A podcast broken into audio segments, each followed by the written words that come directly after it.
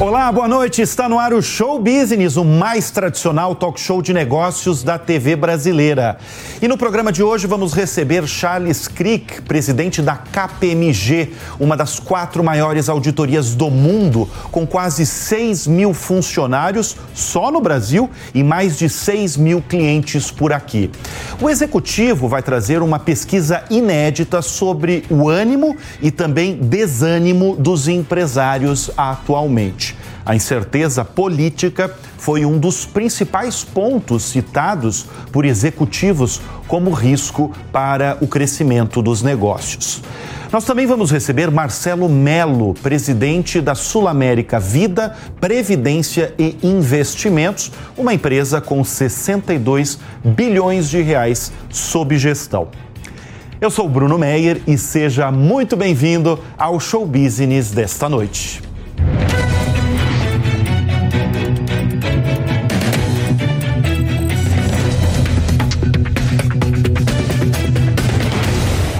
Grupo BBF. Há 15 anos, descarbonizando a Amazônia. E nós estamos de volta com o Show Business. Auditoria é uma função cada vez mais frequente nos meios corporativos.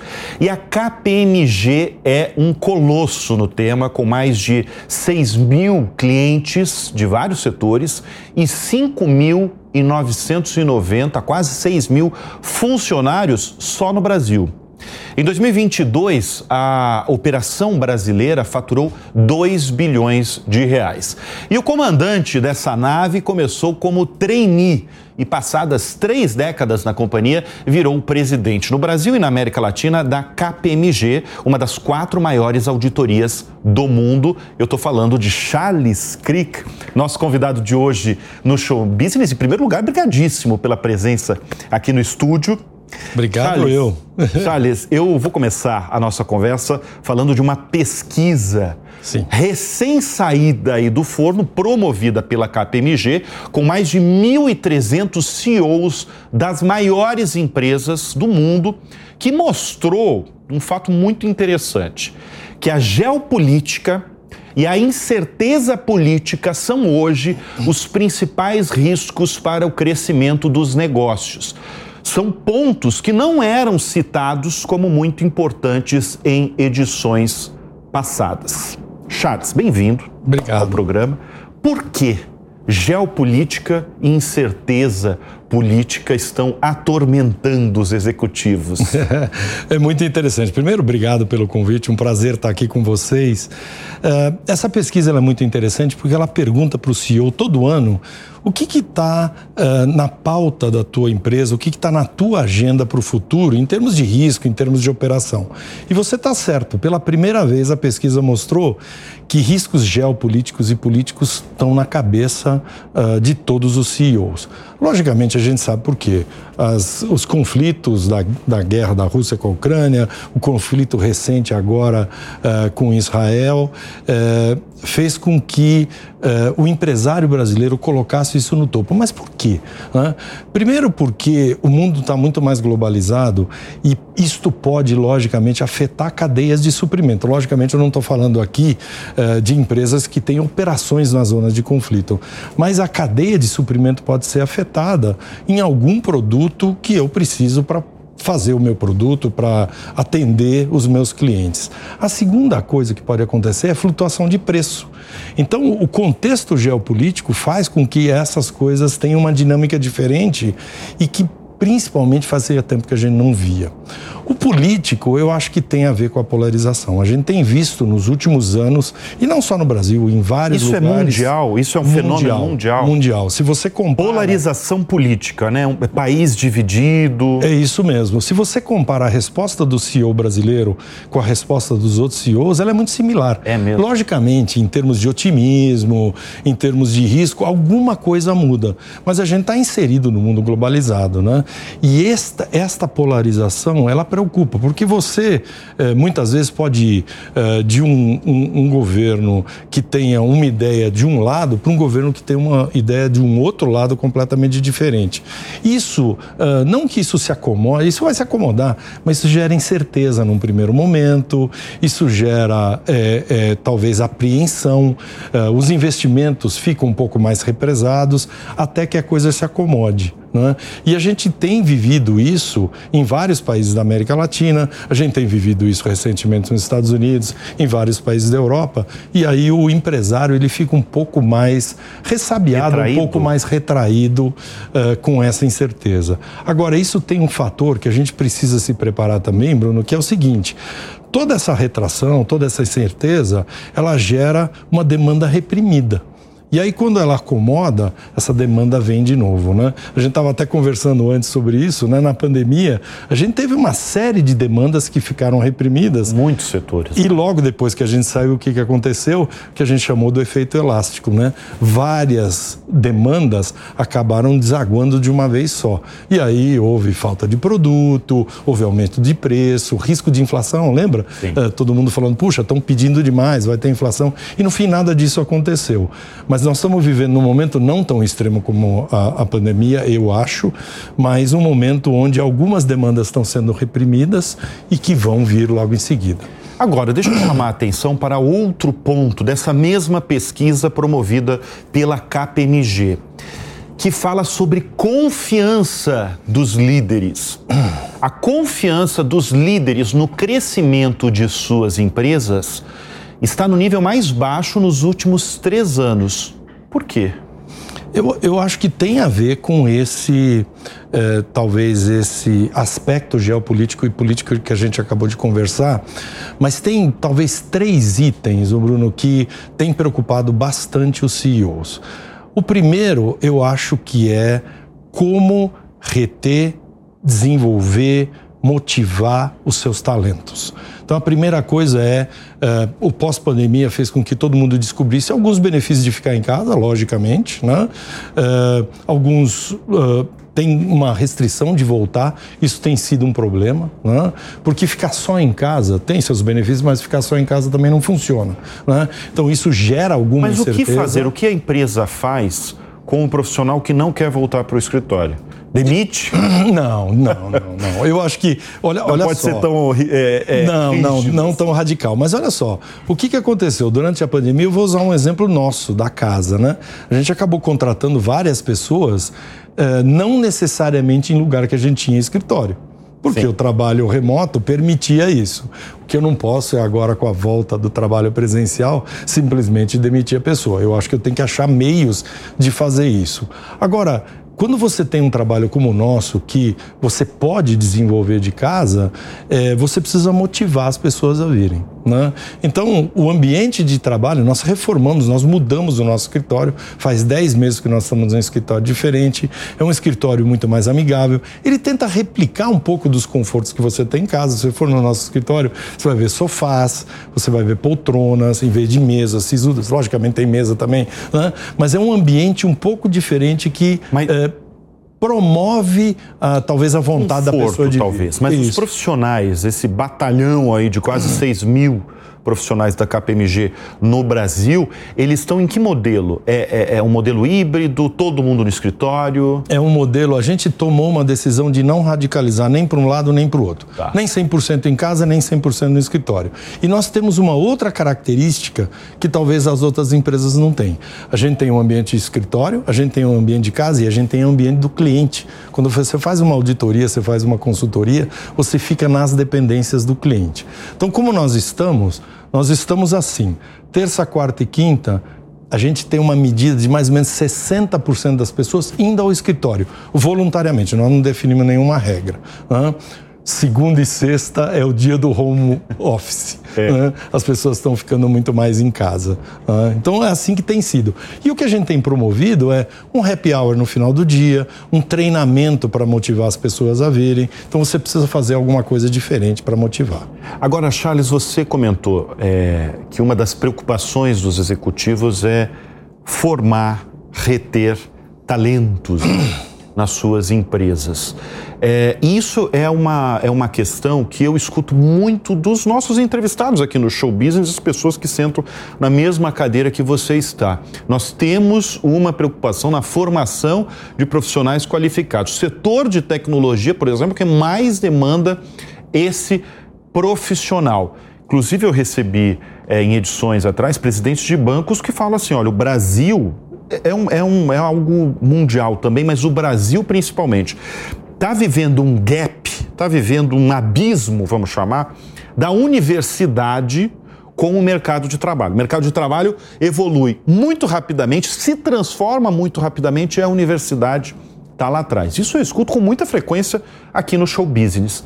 Como desenvolver e formar profissionais nessa mesma velocidade que o mercado de trabalho exige. É, esse é um desafio. Eu costumo dizer o seguinte, né? Empresas não fazem negócio com empresas. Pessoas de empresas fazem negócio com outras pessoas de outras empresas. Então, o fator humano, para mim, ele é fundamental.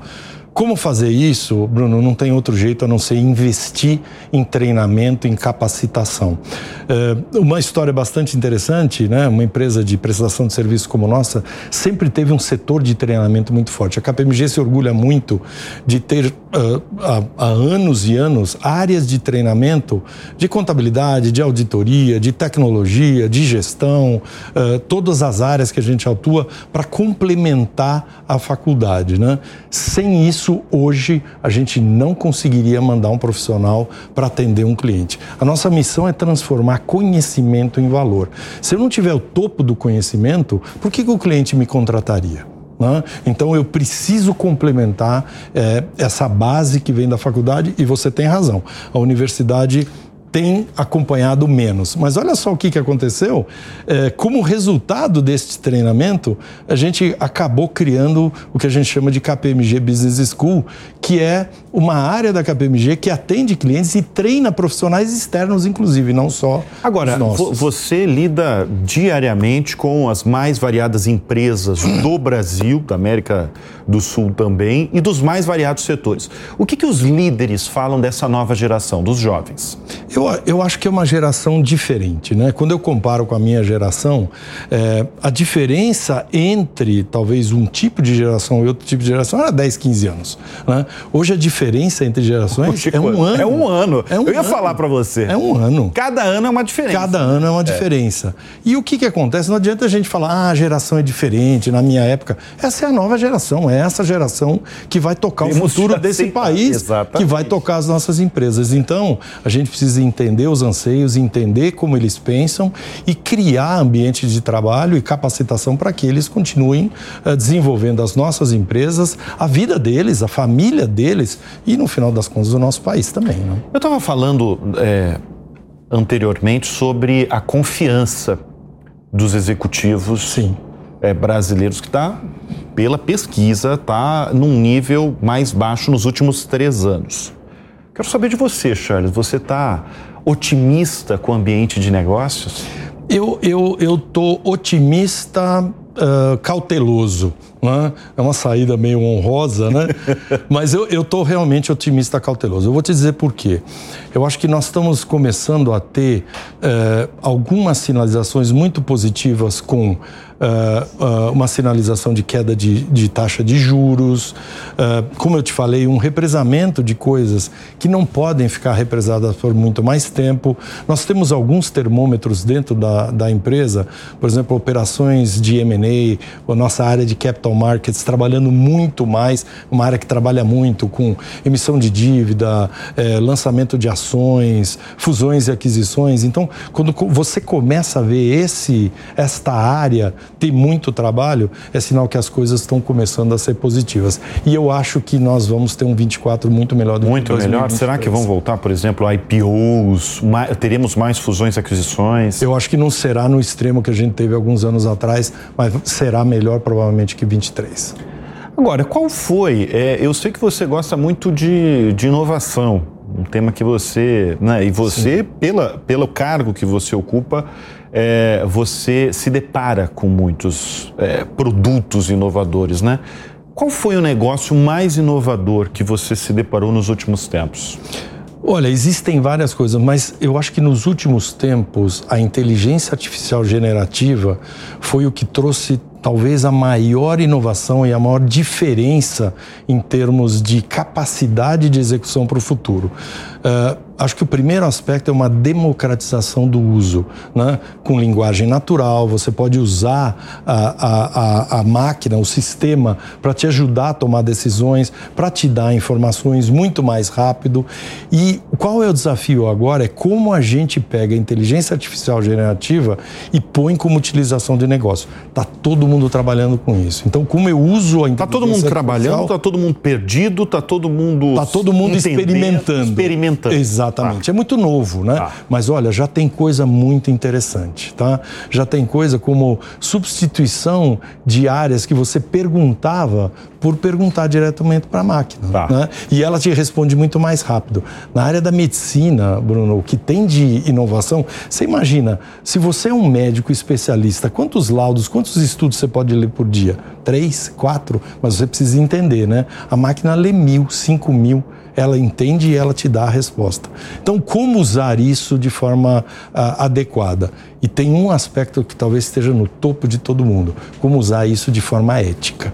Né? Porque você pode eventualmente usar isso para fins que não sejam os é, mais é. Uh, corretos. Hoje, uh, qual é o setor, você que olha ali, gere, evidentemente, com seus milhares de funcionários, é, tantas empresas em tantos setores, qual é o setor mais desafiador hoje da economia brasileira? É, eu acho que é, existe, existe, por um lado, talvez o agro brasileiro, que a gente tem que ter um orgulho enorme. O que o agro faz é no potência, Brasil é uma potência, é uma potência. Uma potência em termos de inovação. Quase 30% do PIB. Impressionante. 26, 27, impressionante. Né? Se você pegar o último PIB nosso e tirar o agro, ele vai ficar pequenininho. O agro nos ajudou demais. E a gente não tem que ter vergonha disso. É muito bom isso. Mas não é um agro simplesmente é, de, de, de cultura, dessas coisas. É um agro com tecnologia, com inovação, com modernidade. Então, o agro é um setor que vai muito bem. Eu acho que o setor financeiro uh, brasileiro é um modelo para o mundo inteiro, né? Os nossos bancos, as nossas seguradoras, as fintechs. Então, é um mercado que está indo muito bem. Qual foi o setor este ano que mais sofreu? Como sempre, quando a economia está uh, mais desafiadora, quando existe mudança de governo e tal, o varejo tem sofrido varejo. muito mais esse ano do que sofreu nos últimos anos mas vai recuperar também. Mas por quê? As pessoas estão comprando menos? Estão comprando menos, é. com certeza estão comprando menos. E o setor também ele está se adaptando para o varejo físico e o varejo virtual. Então tem várias adaptações acontecendo. Ô Charles, eu queria falar um pouco do, de um dos maiores business aí de vocês, porque vocês têm vários, alguns business, quero até que você fale uhum. desse mas um dos que a KPMG é conhecida, que é auditoria. Sim. Eu queria que você explicasse para o nosso espectador mesmo qual que é o, o, o papel do auditor uhum. e por que é, essa função está sendo tão falada nos últimos tempos. Sim. Bom, a, a auditoria é, é, uma área formada por uh, profissionais ultra treinados, que são formados em contabilidade, né, mas não necessariamente só em contabilidade, mas em contabilidade. E o objetivo uh, da auditoria é analisar a preparação das demonstrações financeiras que o cliente preparou. Então é dizer se aquelas demonstrações financeiras, que é o balanço, a demonstração de resultado, todas as peças de uma demonstração financeira, foram preparadas de acordo com uma determinada norma para dar credibilidade para aquilo. A auditoria ela surgiu efetivamente para dar conforto a quem compra ações de que aquela empresa uh, uh, preparou demonstrações financeiras que estão de acordo com as normas que eu espero encontrar naquelas demonstrações financeiras. Mas hoje eh, a auditoria ela ultrapassou um pouco essa barreira, né? Então hoje você vê empresas que não são de capital aberto fazendo auditoria. Nós temos lei para isso. Eu não quero ficar entrando aqui em todos os detalhes. Mas você tem até empresa pequena que fala, olha Olha, para dar credibilidade para minha demonstração financeira, eu quero um auditor. Por pode quê? ser interno e pode ser o externo, pode ser um Pode ser os dois, mas Ou pode ser os a, dois. a auditoria é o auditor externo, é aquele que dá um parecer sobre a demonstração financeira. Mas olha só que interessante, Bruno. Um banco para emprestar dinheiro, ele vai querer ter um balanço auditado. Um fornecedor para te fornecer produto, ele vai querer ver um balanço auditado. Não é só o mercado acionário. Por isso que eu acho eh, que eh, esse, essas são razões que fizeram com que a auditoria eh, ultrapassasse as barreiras ou as fronteiras das companhias abertas. Então hoje ter auditoria é algo muito mais comum do que era antes. Seja capital aberto, seja. Capital fechado, empresas menores. É mas é, você está falando da demanda das empresas mesmo, mas eu acho que a função é, é, para o público em geral também as pessoas estão sabendo o que é, é a, a, auditoria mesmo, né? Isso é uma coisa mundial. Não sei se é porque tem determinados escândalos globais de determinadas empresas, é, que muitas vezes as pessoas mesmo, a mídia mesmo, questiona é, o papel do auditor. Eu acho que tem determinadas coisas, tem determinados momentos que virou uma, uma questão mais é, das pessoas mesmo, de as pessoas parecerem a ver o que é o papel do editor, do exatamente. auditor, do editor não. Não, do auditor, exatamente. E o auditor, se você pensar, né, ele está lá para dar Uh, uh, talvez credibilidade para algo que a empresa preparou. O auditor, olha só, uma das coisas que as pessoas confundem é, é, se o auditor está emitindo a demonstração financeira. Ele não poderia dar uma opinião sobre aquilo se ele mesmo emitisse. Então, quem emite toda a demonstração financeira são as empresas, são os clientes. O auditor vai lá, faz testes, faz procedimentos de acordo com normas internacionais para dizer se aquilo está de acordo com a norma. Ô Charles, o que, que um auditor não pode fazer de maneira alguma? Nossa senhora, tem um monte de coisa que ele não pode fazer de, de forma nenhuma, né? Mas o, o auditor, ele tem, uma regra específica, né, do que, que o auditor deve fazer, né? Então o auditor ele deve ter ética, o auditor deve ser independente, tanto que se chama auditoria independente, né? Uh, e outras coisas, uh, uh, a gente podia fazer uma lista aqui sobre o que o auditor não deveria fazer. E agora, você tem 37 anos é, na empresa, você começou como trainee, né? Comecei como trainee. Assim, se você pegar um ponto da transformação não só da empresa, mas assim de todos esses setores. Você pode falar inclusive do papel do auditor. O que mais mudou? Eu acho que o que mudou, é, eu não quero ser nostálgico aqui, mas quando eu comecei a auditoria, eu recebi um bloco de 14 colunas, uma lapiseira e fui trabalhar. Né? Então eu fui, fui fazer o, o meu trabalho. Eu acho que o que mais mudou foram as ferramentas de tecnologia para ajudar uh, o auditor a ser mais uh, rápido, a ser mais eficiente, a aumentar suas amostras. Uh, então, a evolução da tecnologia aplicada na auditoria aumentou muito. O número, o, o volume de investimento, as parcerias que a gente tem com vários provedores no desenvolvimento de ferramentas é um negócio enorme. Né? Hoje, é, é, você extrai os dados do cliente de forma eletrônica a máquina faz uma série de testes e você uh, trabalha muito mais com exceções. Quando eu comecei não era assim, eu tinha que pegar uma nota fiscal, comparar, então várias coisas mudaram. Mas a tecnologia, para mim, foi o que mais mudou. Você, qual é a sua formação? Eu sou administrador de empresa e contador. Ad, bacharel, administrador é. de empresas e, e contador. contador. Agora, é, é, enfim, você tem uma formação aí, duas formações. Qual foi o ponto ou característica determinante para você que você considera assim que foi assim crucial para você ascender é, na sua trajetória profissional e chegar ao cargo de presidente da empresa? É, é, eu acho que tem algumas coisas que eu sempre divido com, com os meus colegas, né? E, e, e, e eu tenho talvez o primeiro primeiro falar que eu tenho um privilégio enorme de lidar só com pessoas excepcionais lá dentro da empresa, né? Só para você ter uma ideia, 2,5%, 2 a 2,5% das pessoas que passam por uma empresa como a nossa se torna sócio. Então é pouco. é uma seleção muito grande, né?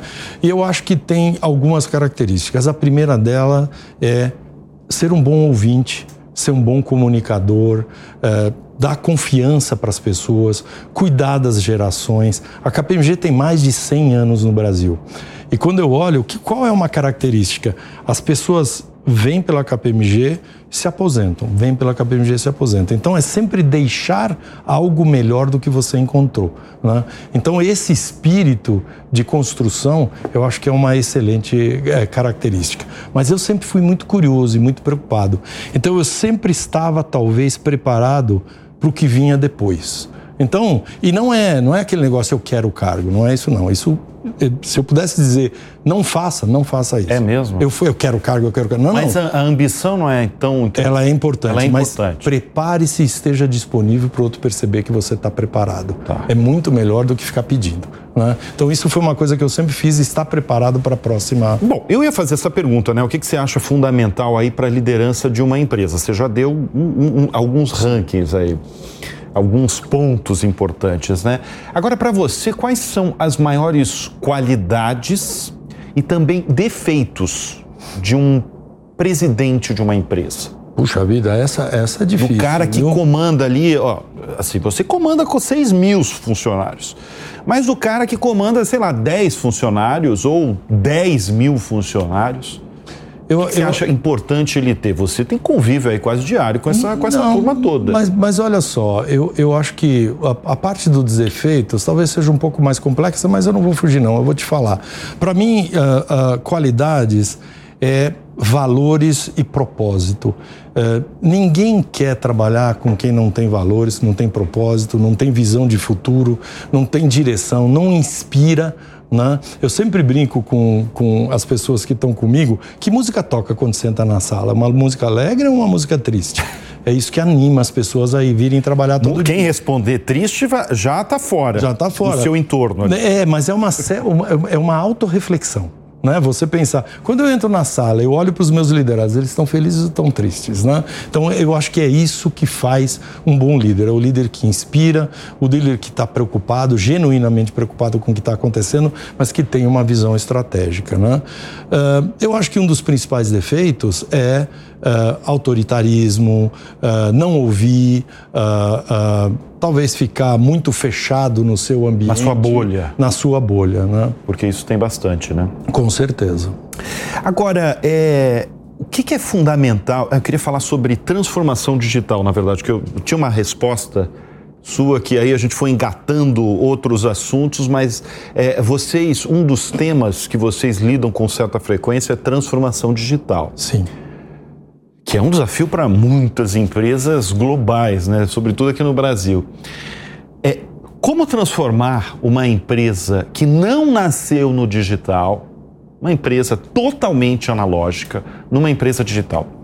Eu acho que a primeira, a primeira talvez visão que você tem que ter, Bruno, é o que, que eu preciso para atender às novas demandas de mercado. Né? É, um erro que a gente sempre vê é a pessoa definir qual tecnologia vai usar sem saber qual é o problema que ela quer solucionar. Então, uma das coisas que eu sempre digo é: eu preciso atingir o meu cliente de uma forma diferente, eu preciso eh, ter processos mais rápidos, eu preciso ter processos mais eficientes, mais baratos, né? Então aí eu vou escolhendo as tecnologias e eu vou digitalizando processos, né? Eu sempre uso um exemplo que eu gosto muito, né? Como que você pedia pizza antigamente, Bruno? Tinha uma gaveta na tua casa, tinha Você um ligava. cardápio lá e ligava, Ligava né? Alguém atendia, Exato. né? Você pede pizza hoje assim? De maneira alguma. Não tem Nem- nem o telefone na, na- na- Mas, mas casa, pensa, pensa sobre a perspectiva da- de quem tem a pizzaria. Ele teve que investir em computador, ele teve que fazer uma aliança com um aplicativo, ele teve que mudar uma série de coisas no negócio dele. Por que, que ele teve que fazer isso? Porque o consumidor mudou o comportamento dele. Né? Então ele não definiu isso antes. Ele viu que havia uma mudança e ele precisa definir. Outra coisa, antigamente o que, que ele te perguntava? Você vai pegar em dinheiro, em cartão, em é, cheque? É, total. Hoje não tem mais isso, isso já está totalmente embutido. Então, um exemplo singelo, um exemplo simples de transformação digital que partiu do comportamento do consumidor e foi para a empresa. A gente abriu a, a, o bloco falando de, da pesquisa da KPMG que acabou de sair do forno sobre o ânimo e o certo desânimo dos empresários é, no mundo todo. Mas eu queria saber, eu queria que você fizesse um relato do que você escuta com frequência dos empresários brasileiros. Qual que é a maior demanda deles hoje? É, eu acho que a gente já falou um pouquinho anteriormente. Eu acho que o desafio das pessoas, do talento, da capacitação, da retenção, de achar esse talento, né? Ah, há uma talvez carência de talentos disponíveis e uma necessidade de investimento. A gente falou também sobre isso. Então, é, achar o talento correto, treinar o talento correto e ter processos internos para fazer a retenção desse talento. Então, essa é uma delas. A segunda, Bruno, a gente tem ouvido falar muito de ESG. Né?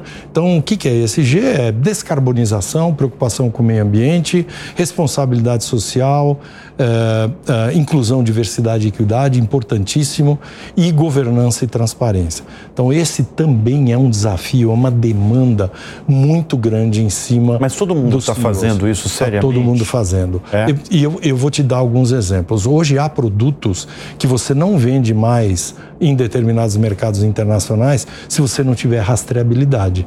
Só que para você fazer rastreabilidade de proteína, de grão, eh, eh, de, de qualquer produto, de qualquer commodity, você imagina o que, que você tem que fazer na tua cadeia inteira para saber da onde veio, como veio, que dia veio. Então você precisa revolucionar toda a sua cadeia de suprimentos, seus sistemas internos. Né? Então esse, esse é uma das coisas que vem acontecendo. A outra é a descarbonização.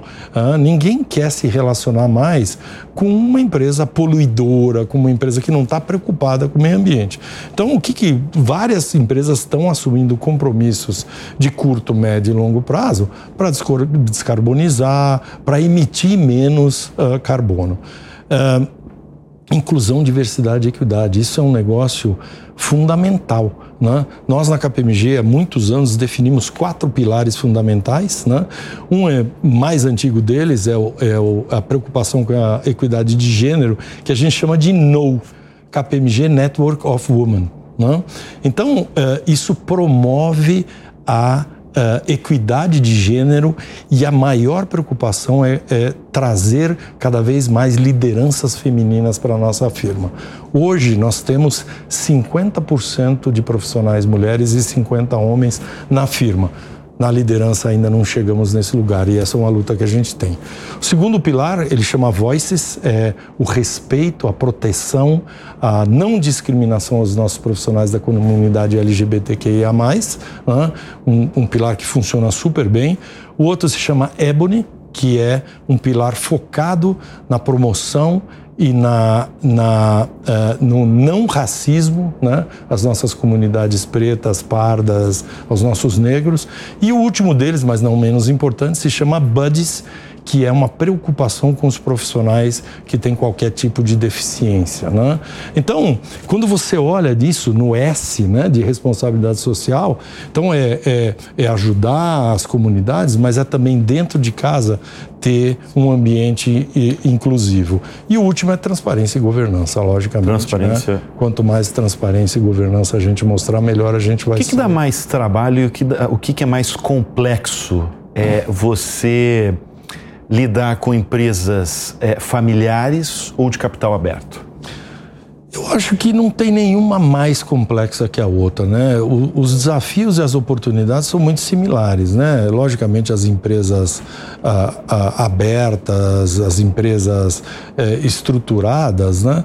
Elas têm ah, processos internos muito mais consolidados, elas têm uma história muito mais longa, elas têm preocupações diferentes, enquanto as empresas menores, elas estão montando processos, elas estão montando governança, às vezes elas estão fazendo fazendo uma transição de uma empresa familiar para uma empresa profissional, onde no passado a família cuidava de tudo uh, e hoje a família está muito mais no conselho e está pegando profissionais uh, do mercado para serem seus CEOs, uh, seus diretores. Né? Então, cada uma no seu momento de maturidade. Eu não diria que uma é mais complexa que a outra, mas são momentos de maturidade diferentes. Ô, ô Charles, quem são seu, as suas referências, tanto na profissão quanto, quanto na vida? Eu sou um cara muito privilegiado, Bruno. Eu sempre digo que eu tive líderes que me deram oportunidade, que me elogiaram no momento certo, mas principalmente puxaram a minha orelha também no momento certo, né?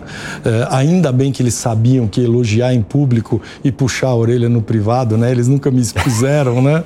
Mas eu trabalhei fora do país por um tempo porque eu tinha um líder que estava comigo, é, é, que viu essa oportunidade e abriu essa janela para mim. Eu trabalhei dois anos na Alemanha até porque sou catarinense, falei alemão Você é catarinense, pequeno. é bom Exatamente. Aqui, né? Somos dois catarinenses. Exatamente.